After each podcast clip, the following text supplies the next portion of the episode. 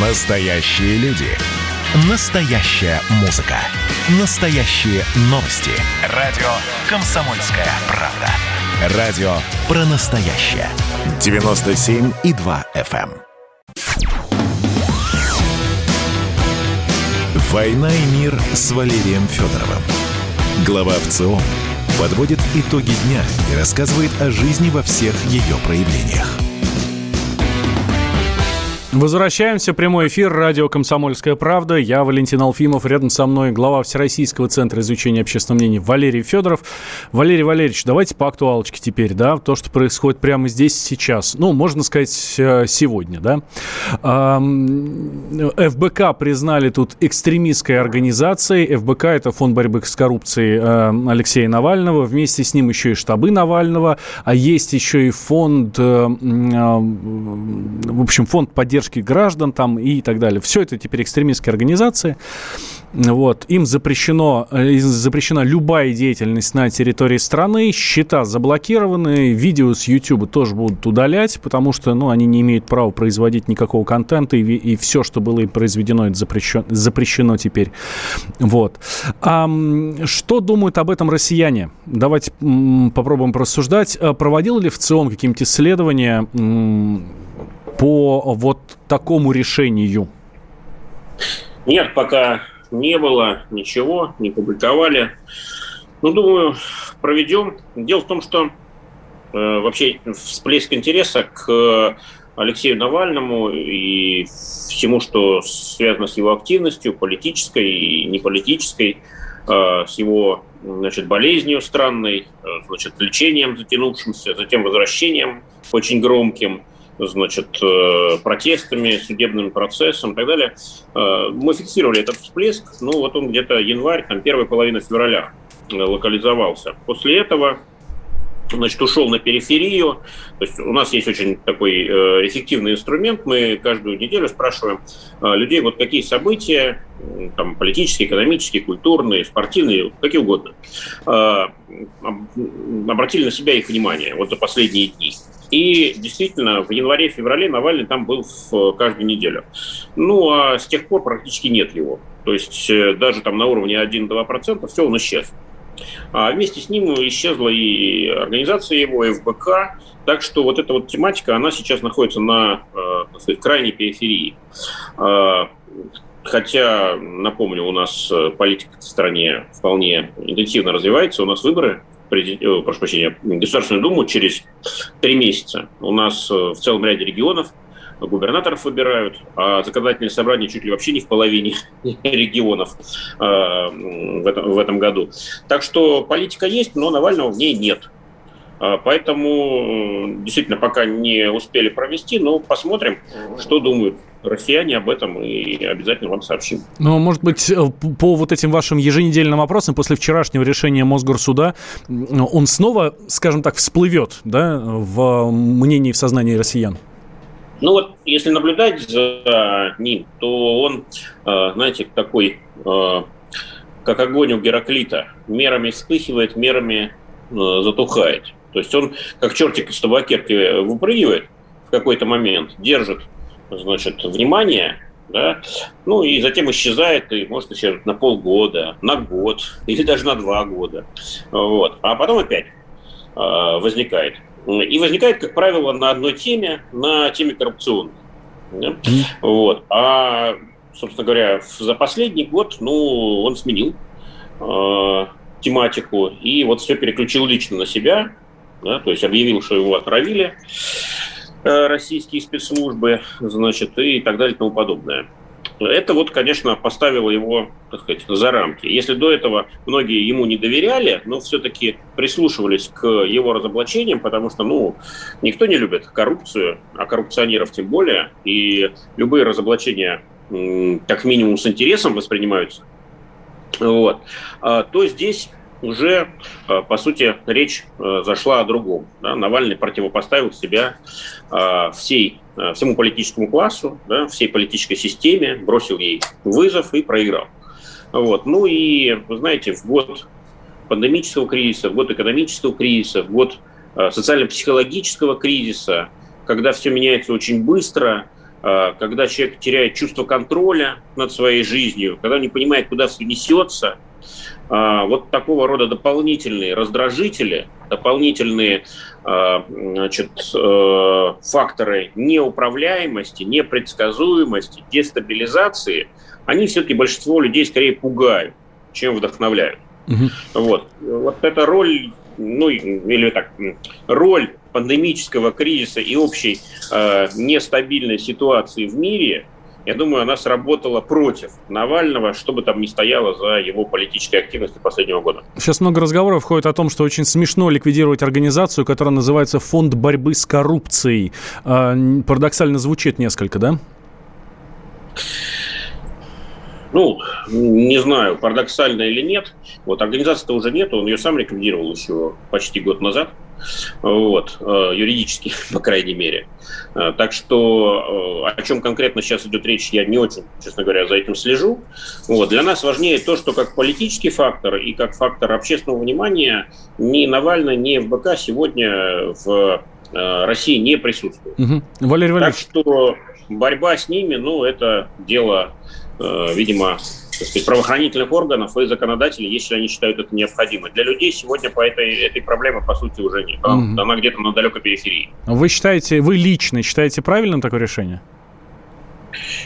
Не знаю, надо разобраться, надо посмотреть. Да и кого, честно говоря, мое мнение это личное волнует. Вот я же здесь э, не в личном качестве. Мы же с вами о вопросах говорим, об изучении общественного мнения, поэтому я представляю э, Всероссийский центр изучения общественного мнения руководителем которого являюсь уже не первый год. Поэтому давайте вот в этом вопросе мое личное мнение оставим за скобками.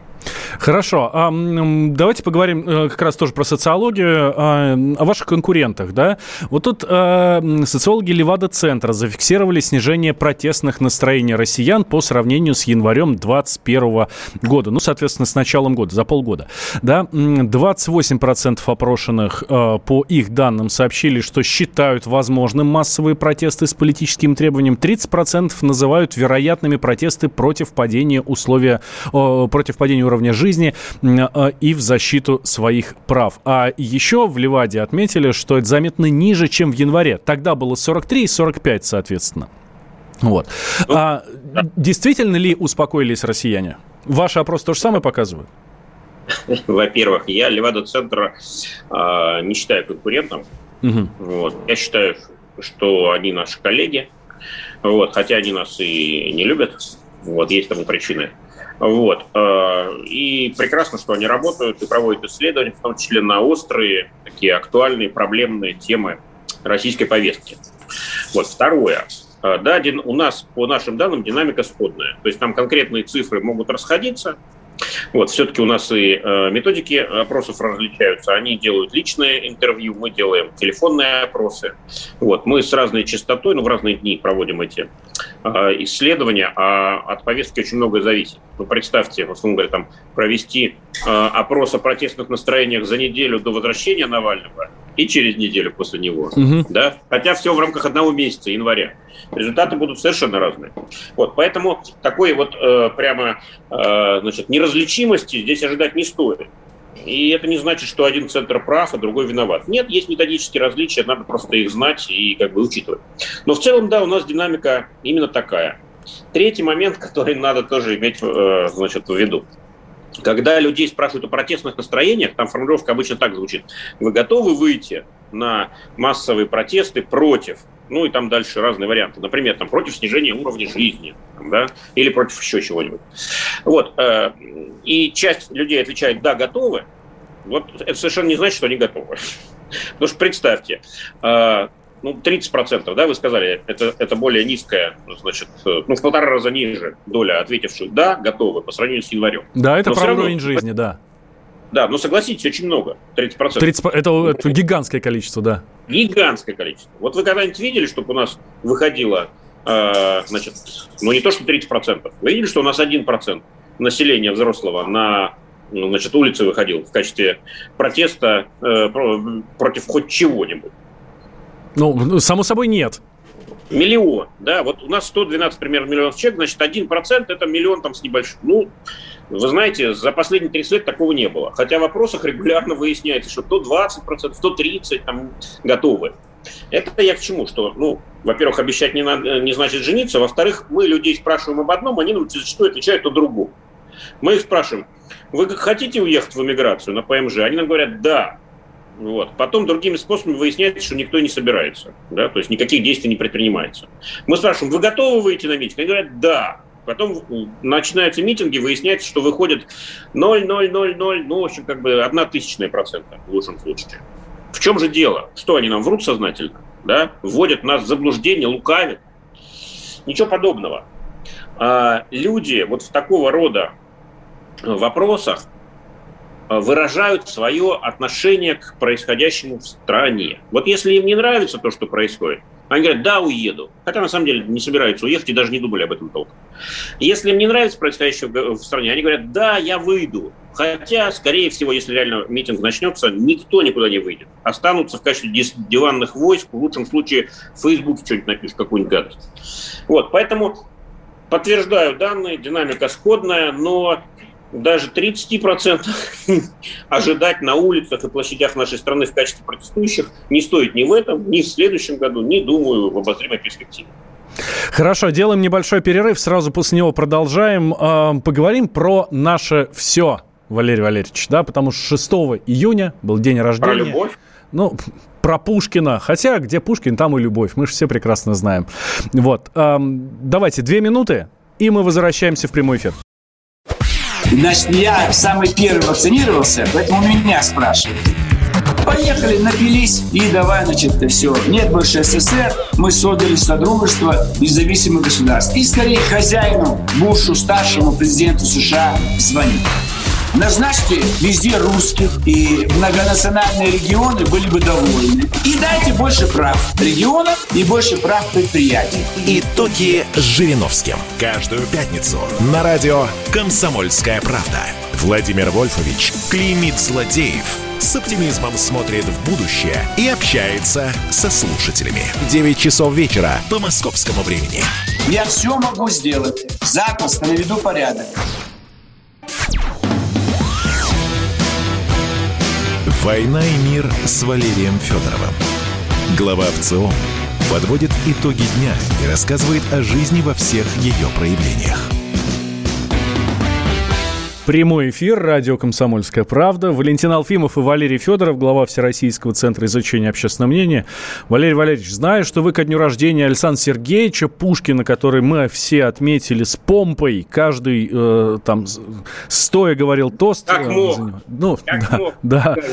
Вот. Э, Некоторые шест... даже книжку взяли, Евгения Онегина или какое-то другое произведение нашего, Взя... нашего всего. Взяли, стерли с него пыль и поставили обратно. Вот. Я сомневаюсь, что сейчас кто-то может вспомнить вспомнить больше четырех строчек. Э, есть, есть такие люди. Есть, да? Подтверждаете, да, есть. Валерий Валерьевич? Абсолютно. Я, кстати, тоже взял книжечку и ее переставил на ближнюю полку, так что она у меня... Чтобы в следующем виду, году далеко не тянуться. Да, да. А, Валерий Валерьевич, а, смотрите, по, суть по вашему опросу, по опросу Всероссийского центра изучения общественного мнения. Трио самых известных современных авторов русской литературы – Донцова, Акунин и Прилепин. А что у классиков? Ну, Толстой, конечно, Достоевский, Пушкин, Лермонтов, в общем, да, Тургенев. Вот, в общем, наша вся школьная программа. Вот. Э, тут э, мы периодически об этом спрашиваем. Каких-то серьезных подвижек нет. Вот. Но проблема в том, что, конечно, после завершения школы вот, мало кто к этой классике возвращается. Вот. И это огромная глупость. Потому что, ну, как признают очень многие люди, э, в школе э, осознать всю глубину, всю красоту, вот, всю интеллектуальность э, этих замечательных произведений очень сложно. Ну вот, почти невозможно. И открываются они, конечно, только спустя определенное время, когда человек взрослеет, и нет, не, не висит над ним уже домоклов меч, что надо прочитать срочно, э, черт с ним поймешь или нет, но вот хотя бы основных героев, имена запомнить и какие-то сюжетные ходы. А, вот когда этот домоклов меч уходит, и все-таки возникает тяга к литературе, и ты открываешь э, эту книгу или книги, то ты понимаешь, как все-таки правильно сделали наши замечательные педагоги, когда включили эти произведения в школьную программу. А... Как, как были глупыми, когда их читали, не понимали там ровным счетом ничего. Валерий Валерьевич, а что, у нас действительно вот так вот плачевно обстоят дела с чтением? Ну, как плачевно? У нас э, порядка 44% опрошенных сказали, что за последние полгода прочитали до пяти книг. Ну, то есть, получается, где-то одна книга в месяц, ну, чуть меньше. Угу. Два, еще 25% пять книг и больше. Ну, то есть больше, чаще, чем одна в месяц. А треть не прочитала ни одну. Так что я бы сказал, что средненько все как бы э, обстоит. Э, ну, человеку, который читает там одну книгу в неделю или две книги в неделю, конечно, смотреть на тех, кто читает э, там меньше одной в месяц, ну, свысока он будет на них смотреть, не очень понимать, а чем же они другое свое время занимают. Вот. Но тут есть еще один аспект, который, наверное, более проблемный. Вот когда мы спрашиваем, э, кого люди читают, то выясняется, что это не Толстой, увы, и это не Э, Пушкин. А, а это а кто же? Донцова, э, это Татьяна Устинова, Александра Марина, Маринина, Стивен Кинг и другие замечательные детективщики, фантасты. Э, значит, ну, в общем, это чтение не как интеллектуальная работа, скажем так. Это скорее чтение как развлечение, разгрузка для мозгов увы. Это вам не Конан Дойль и тем более не Агата Кристи. Это Александра Маринина и Дарья Донцова, при всем к ним уважении. Угу. Вот. Кто еще? Кто еще попал э, в топ? А, ну, это вот несколько раскрученных э, имен наших э, писателей, тоже не очень сложного жанра. вот. А, хотя, ну, тоже все уважаемые, глубокие, интересные люди. Это Борис Акунин, это Виктор Пелевин, это Захар Прилепин, Дмитрий Быков. Вот. Ну, все остальные, увы, присутствуют на уровне меньше одного процента.